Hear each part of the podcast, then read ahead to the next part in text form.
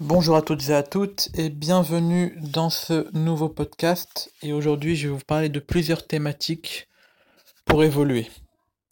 Alors, premièrement, apprendre ou renforcer nos croyances.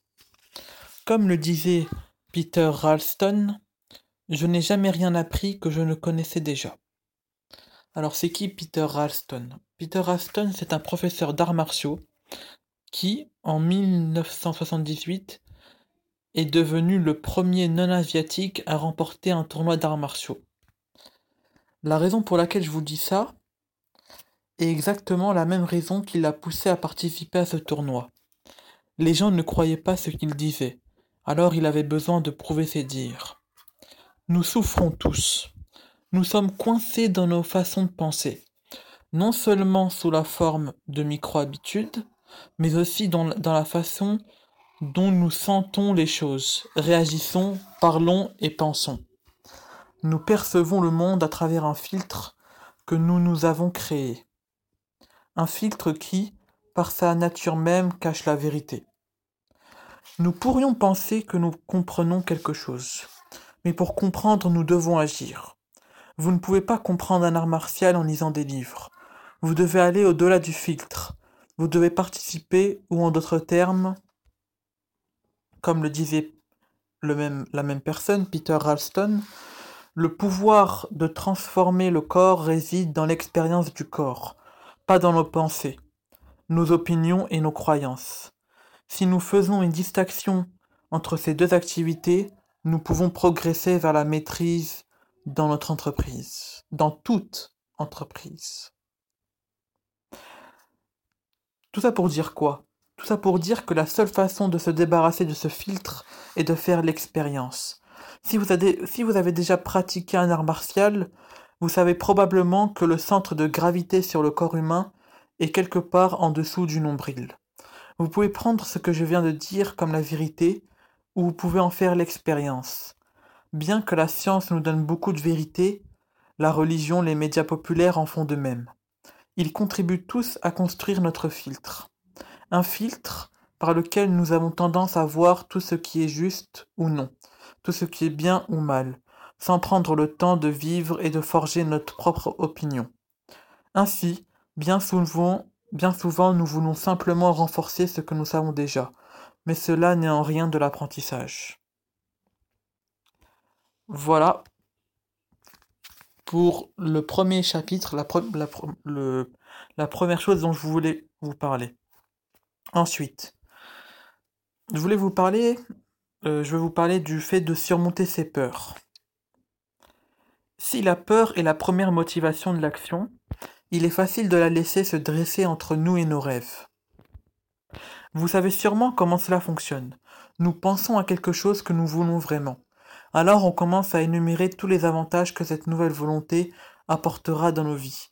Et juste au moment où nous sommes dans le feu de l'action, une partie de notre esprit arrive avec Ouais, mais euh, si on fait ça... Euh, vous connaissez la suite, une liste de possibilités aussi négatives que longues se dresse dans notre esprit, n'ayant pour autre but que d'estomper notre excellente idée.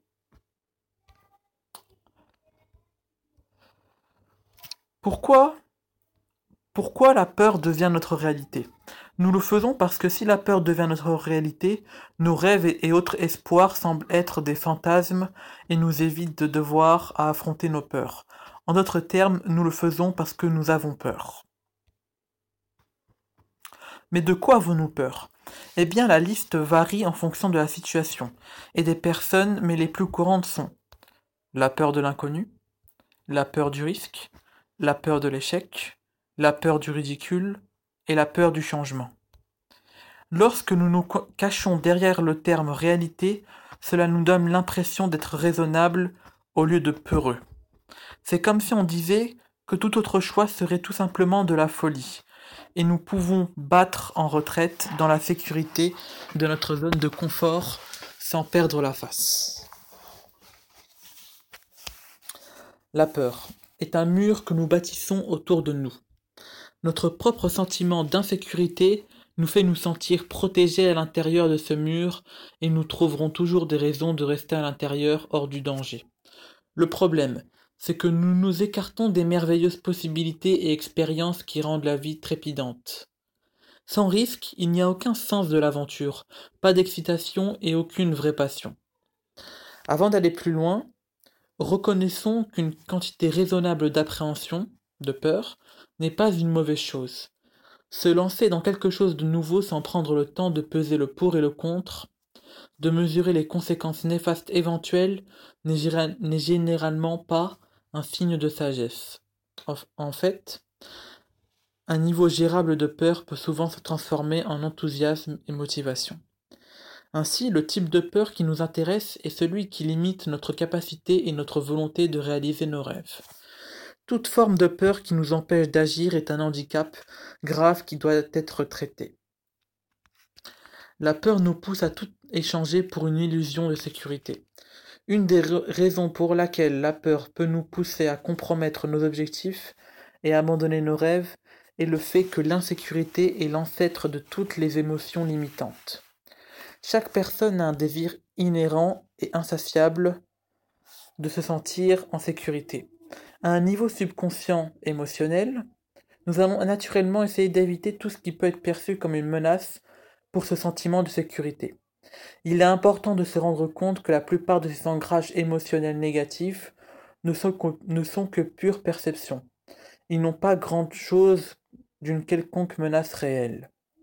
Là encore, la vie n'est que perception, et ils seront aussi réels que nous choisissons de les rendre.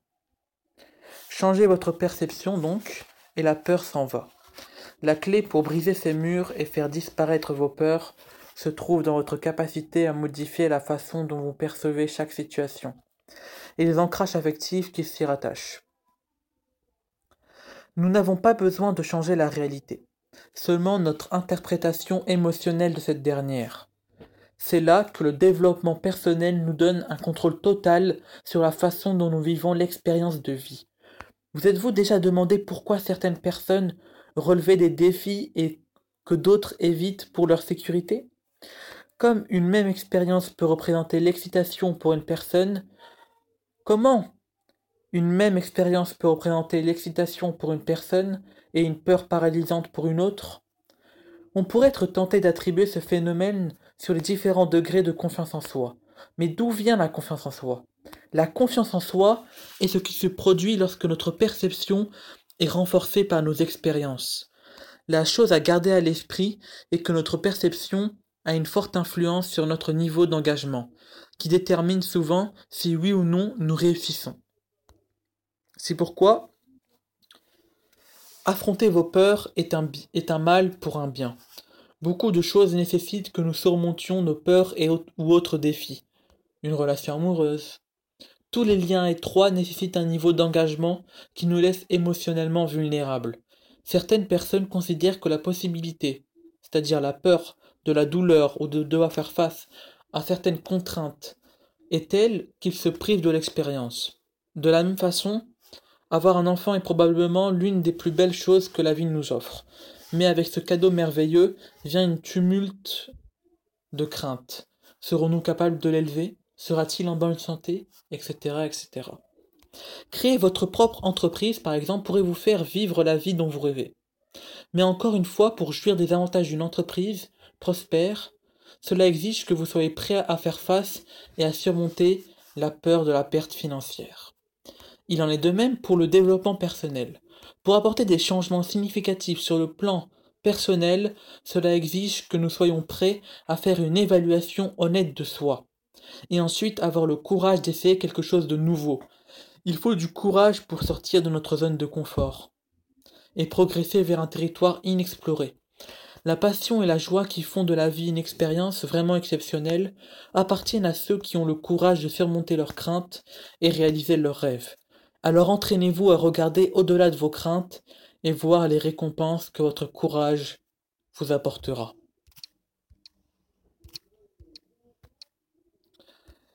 Voilà pour ce deuxième point.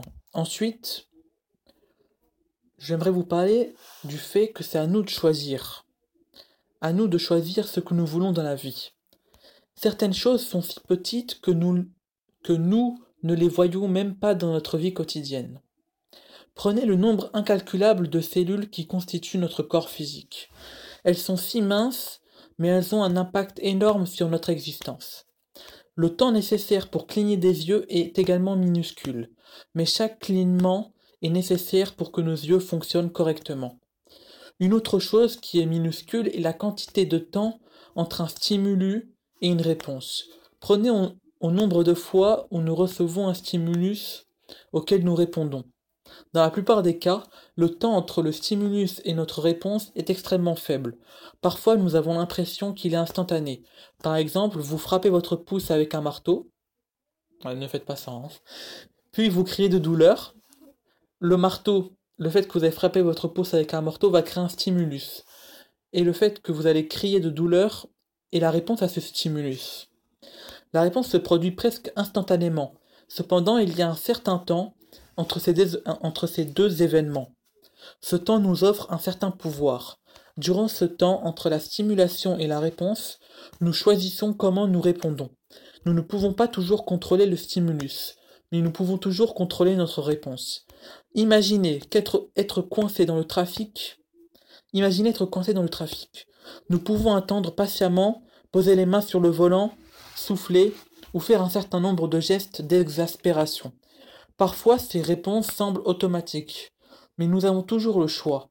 Quelles que soient les circonstances, nous pouvons presque toujours choisir une meilleure réponse. Dans les nombreux scénarios auxquels nous sommes confrontés chaque jour, nous pouvons choisir de répondre de manière positive plutôt que de répondre de manière négative. Nous pouvons choisir d'être offensés par un commentaire inconsidéré ou nous pouvons choisir de l'ignorer. Nous pouvons choisir de répondre durement à un conjoint ou à un être cher, où nous pouvons choisir la compassion et la compréhension.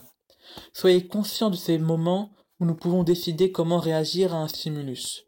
Utilisez-les comme des occasions de provoquer quelque chose de positif au lieu de répondre automatiquement. Et regardez si cela ne provoque pas un effet positif sur votre perspective, sur vos perspectives et votre attitude. Voilà. Ce sera tout pour ce podcast et on se retrouve pour un prochain podcast. Ciao ciao.